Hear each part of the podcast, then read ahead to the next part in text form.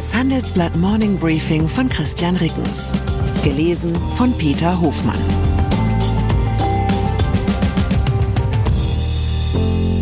Guten Morgen allerseits. Heute ist Dienstag, der 2. Mai. Und das sind unsere Themen. Inflationsturbo. Welche Rolle spielen Unternehmensgewinne? Fortschrittsmotor. Ein konstruktiver Blick auf den Arbeitskräftemangel. Elektroantrieb. Stromerverkäufe in den USA boomen. Nach einer kurzen Unterbrechung geht es gleich weiter. Bleiben Sie dran.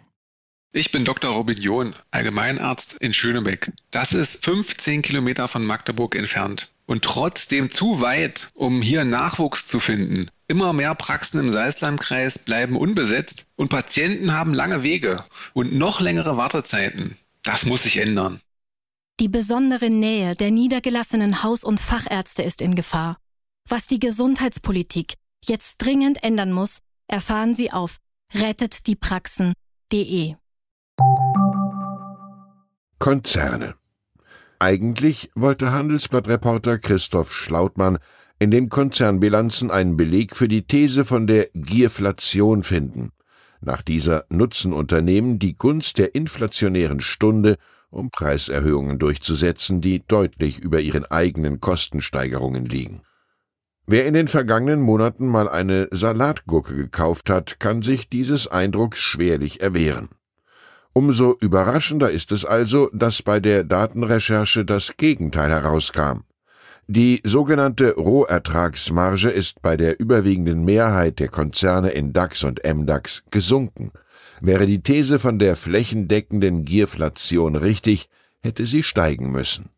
Vom Margenschwund betroffen sind nicht nur die Autohersteller Volkswagen, BMW und Mercedes-Benz, sondern auch sämtliche börsennotierte Konsumgüterkonzerne.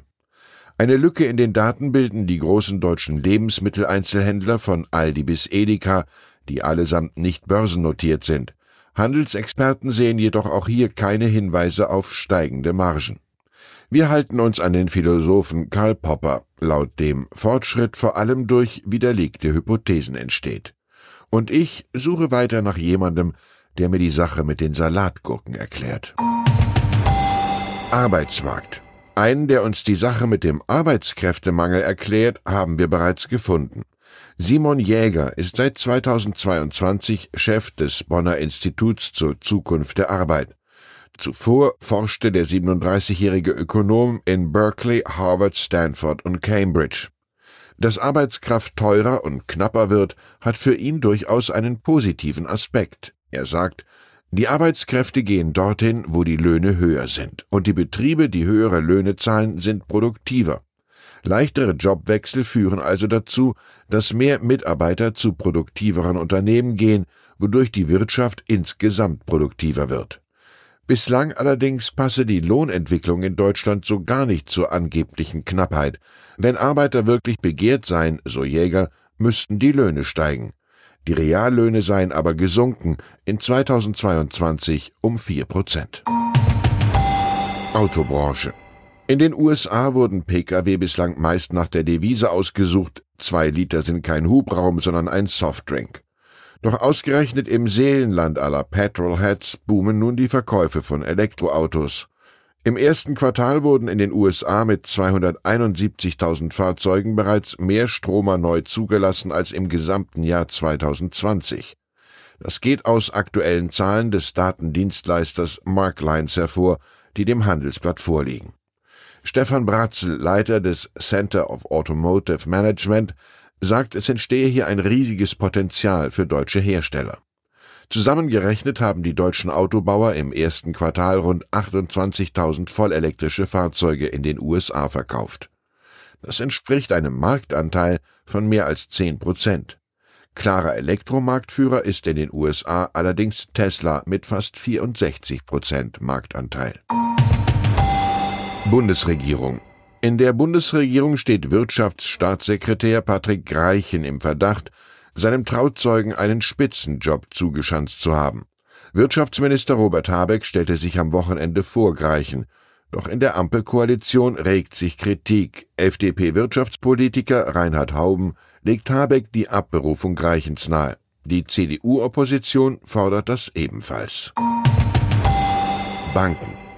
Amerikas größte Bank JP Morgan Chase übernimmt die angeschlagene kalifornische Regionalbank First Republic. Ein Teil der bei First Republic aufgelaufenen Verluste wird die US-Einlagensicherung FDIC übernehmen. Sonst wäre JP Morgan nicht zu einem Deal bereit gewesen. Ukraine. Bei russischen Raketenangriffen sind in der ukrainischen Stadt Pavlorad am Montag mindestens 34 Menschen verletzt worden. Inzwischen verdichten sich die Hinweise auf eine bevorstehende Offensive der ukrainischen Armee. Russland reagierte auf diese Anzeichen mit großer Nervosität und dem Aufbau von Verteidigungsanlagen auch auf dem eigenen Territorium. Austritt. Boris Palmer ist bei den Grünen ausgetreten.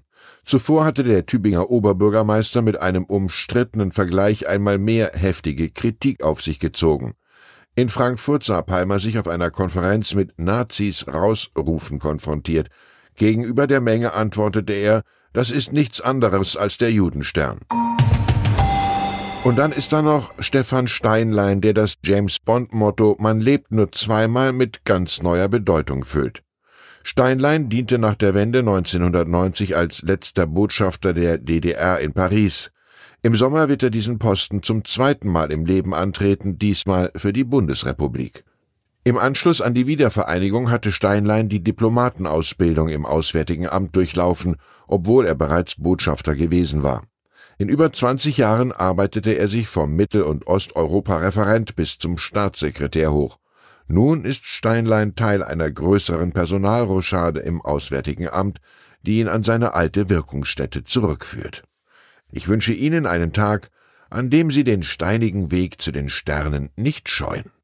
Herzliche Grüße, Ihr Christian Reckens. PS Seit gestern besitze auch ich ein Deutschland-Ticket. Und Sie? Werden Sie demnächst für 49 Euro pro Monat mit regionalen Bussen und Bahnen quer durch Deutschland reisen oder auch nur morgens zum Arbeitsplatz? Ist das Ticket tatsächlich eine Revolution des öffentlichen Nahverkehrs? Warum oder warum nicht? Schreiben Sie uns Ihre Meinung in fünf Sätzen an forum.handelsblatt.com. Ausgewählte Beiträge veröffentlichen wir mit Namensnennung am Donnerstag gedruckt und online. Zur aktuellen Lage in der Ukraine. Das Leben in Charkiw nach der russischen Besatzung. Charkiw kämpft mehr als ein halbes Jahr nach der Befreiung mit der Zerstörung und den Minen, die die Russen hinterlassen haben. Viele Einwohner sind traumatisiert. Ein Ortsbesuch. Das Image der Schweiz bröckelt. Die Bergnation hat in internationalen Umfragen eigentlich einen guten Ruf. Mit der Schweizer Politik seit dem russischen Angriff auf die Ukraine scheint sich das zu ändern. Weitere Nachrichten finden Sie fortlaufend auf handelsblatt.com/ukraine. Ich bin Dr. Robin John, Allgemeinarzt in Schönebeck. Das ist 15 Kilometer von Magdeburg entfernt und trotzdem zu weit, um hier Nachwuchs zu finden. Immer mehr Praxen im Salzlandkreis bleiben unbesetzt und Patienten haben lange Wege und noch längere Wartezeiten. Das muss sich ändern. Die besondere Nähe der niedergelassenen Haus- und Fachärzte ist in Gefahr. Was die Gesundheitspolitik jetzt dringend ändern muss, erfahren Sie auf rettetdiepraxen.de.